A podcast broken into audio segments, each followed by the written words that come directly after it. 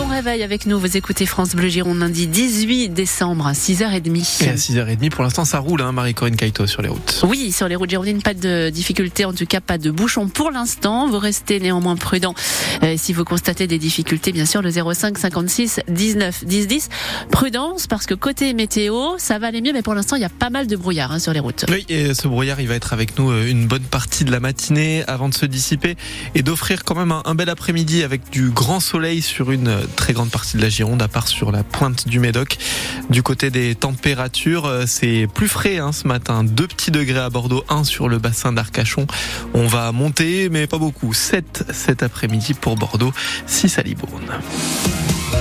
Et TBM annonce donc une reprise du trafic ce matin. Oui, après 24 heures d'interruption des trams C et D entre la gare Saint-Jean et les Quinconces dans le centre-ville de Bordeaux. Alors les interruptions de tram, ça arrive, mais là c'était particulièrement spectaculaire parce que celle-ci a été provoquée par une collision entre deux trams. C'était samedi soir.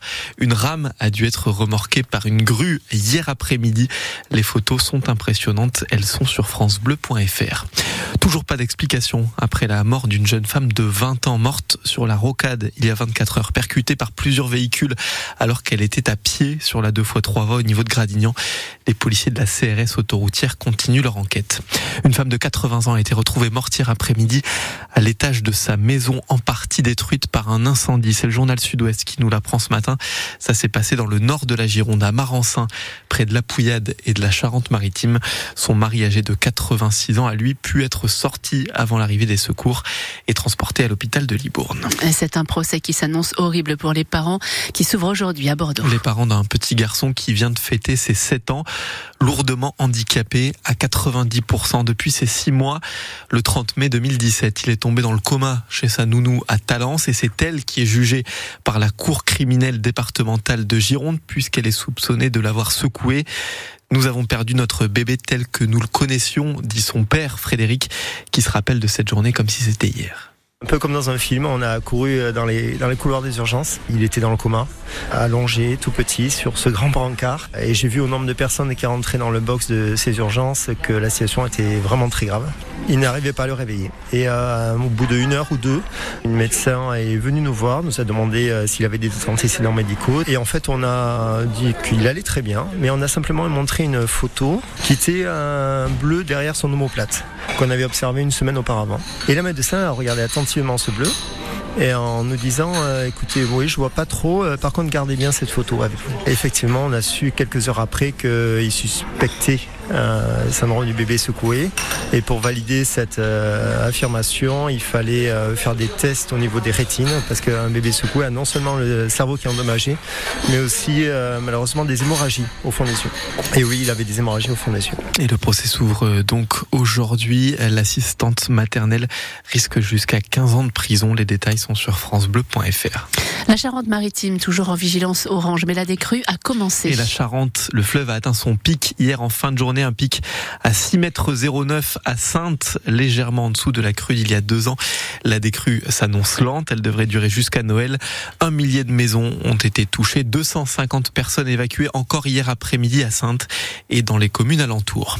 Sept députés, sept sénateurs et peut-être un accord sur le texte de la loi immigration, la fameuse commission mixte paritaire convoquée par le gouvernement après son échec de la semaine dernière à l'Assemblée nationale se réunit en fin de journée. Les républicains et les macronistes vont essayer d'y trouver un accord à ce stade. Il n'y en a pas, disait hier le patron des républicains, Éric Ciotti. Cinq ans après, le Colbert Bassin s'accueille à nouveau le dernier voyage d'une frégate militaire. Oui, c'est le Suffren qui vient d'arriver, amarré désormais sur la rive droite de la Garonne pour être démantelé, détruit par le grand port maritime de Bordeaux. Après 40 ans de bons et loyaux services, ce bateau a été désarmé en 2007. Le chantier pour détruire l'épave va donc occuper 40 personnes environ, décrit Jean-Frédéric Laurent, le directeur général du Grand Port Maritime de Bordeaux. On utilise nos infrastructures et notre personnel, donc c'est de l'ordre de trois ans de travail. Alors il y aura des interruptions, puisqu'on a aussi besoin euh, de cette forme pour faire des opérations de réparation navale, notamment sur nos navires.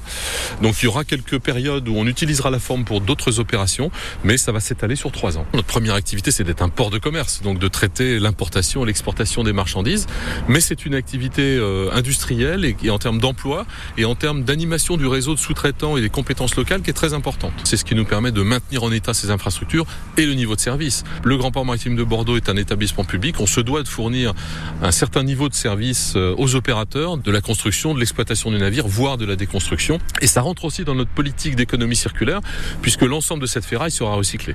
Et cette activité euh, est de plus en plus importante depuis 2012. Euh, Huit frégates seront démantelées à Bassins dans les deux ans et demi qui viennent.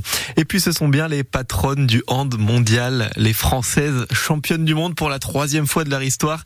Elles ont battu les Norvégiennes hier 31 à 28 en finale d'un championnat du monde impeccable pour elles. Neuf victoires en neuf matchs.